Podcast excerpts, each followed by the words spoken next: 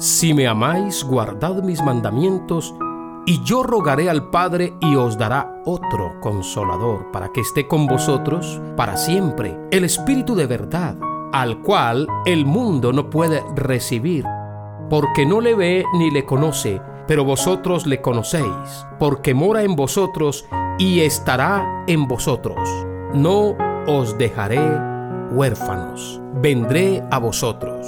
El Espíritu Santo fue enviado por Jesucristo para ser el máximo representante de Dios aquí en la tierra. Hola, ¿qué tal amigos? Bienvenidos al podcast devocional El pan nuestro de cada día.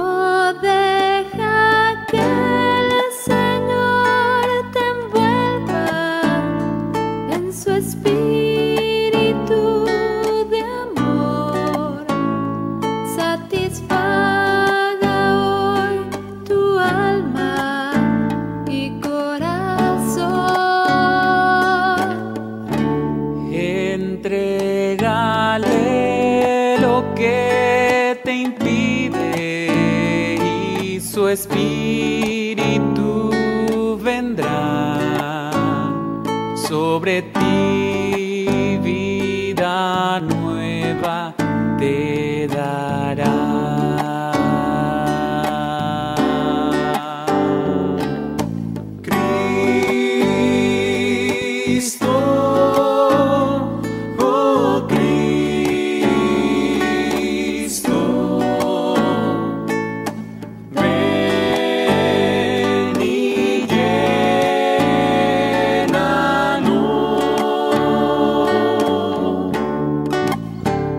Continuamos en la serie El Espíritu Santo y en estos podcasts estamos conociendo al Espíritu Santo. Es muy importante saber quién es el Espíritu Santo, qué hace, cómo actúa, cuál es la obra del Espíritu Santo en este tiempo. Nosotros vivimos en la dispensación de la gracia y en la era del Espíritu Santo.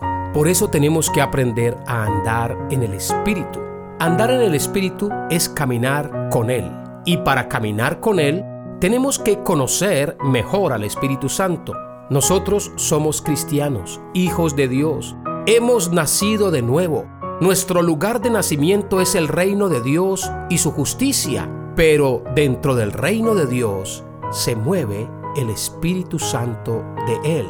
Tenemos un deseo de vivir una vida que le agrade a Dios y ser todo lo que Dios quiere que seamos. Por eso el apóstol Pablo nos anima a andar en el Espíritu como la clave para una vida espiritual victoriosa.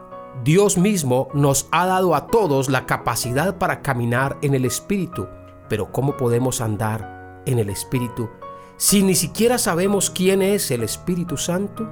Pues déjame recordarte que el Espíritu Santo no es una fuerza o una energía cósmica que corre por nuestro cuerpo. El Espíritu Santo, mi amigo, es una persona.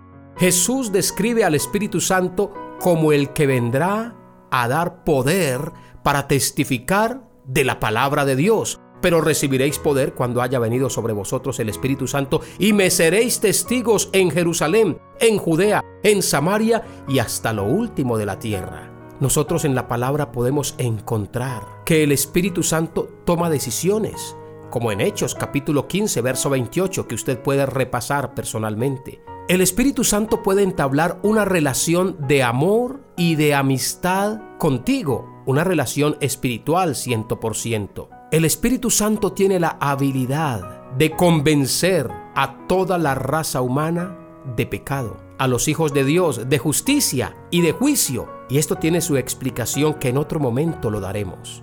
Por eso, mi querido amigo, nosotros no debemos resistir al Espíritu Santo. No podemos coartar el fluir del Espíritu Santo, todo lo contrario. Debemos darle libertad al Espíritu Santo para que tome las riendas de nuestra vida. Nuestro corazón es el centro de operaciones. Dejémosle al Espíritu Santo para que Él controle nuestras vidas. No contristemos al Espíritu de Dios, Efesios 4:3. No le digamos mentiras al Espíritu Santo, Él es el Espíritu de verdad. Además, tiene los atributos de la omnisciencia, que significa que todo lo sabe. Y mucho menos debemos apagar el fuego del Espíritu. Primera Tesalonicenses 5:19. Amigos, el Espíritu Santo no es simplemente una persona, el Espíritu Santo es Dios mismo. Una de las maneras más comunes en las que la Biblia hace referencia al Espíritu Santo es como el consolador. Él es el otro consolador. Vino para traer palabras de aliento, de esperanza, de motivación. La palabra traducida como consolador viene del griego parácletos. Por eso decimos, Él es nuestro parácleto, nuestro consolador. Hay muchas versiones en la Biblia que traducen la palabra parácletos de maneras distintas. Por ejemplo, parácleto significa defensor. Otros dicen que significa abogado. Otros dicen abogado defensor. Otros consolador, intercesor, consejero, ayudador. Pero si usted analiza todas estas características, las tiene el Espíritu Santo. En general, Paráclitos literalmente se puede traducir como uno que ha sido llamado a estar a tu lado. Si tú eres cristiano, este Paráclitos, este, mi amigo, el Espíritu Santo, es el defensor de nuestra fe y está comprometido a nunca abandonarnos. Él vino para estar a nuestro lado. El Espíritu Santo vino para defenderte, de tus enemigos externos e internos. El Espíritu Santo vino para mostrarte la verdad, que es Jesucristo. El Espíritu Santo vino para darte vida e iluminarte las sagradas escrituras, para revelarte los misterios de Dios, cosas que ojo no vio, ni oído oyó, ni han subido a corazón de hombre. Él vino a transformarte. El Espíritu Santo vino a disciplinarte, como cuando un padre educa a un hijo con amor, no para castigarte, sino para corregirte, para santificarte hasta hacerte llegar a la estatura y a la plenitud de Cristo Jesús. Gracias Padre por enviarnos al Consolador, al Espíritu Santo. Amado Espíritu Santo, gracias por estar en nuestras vidas. Te amamos, te adoramos y queremos seguir caminando contigo. En el nombre de Jesús, amén. Recuerden las palabras de nuestro Señor Jesucristo. No solamente de pan vivirá el hombre, sino de toda palabra que sale de la boca de Dios. Hasta pronto.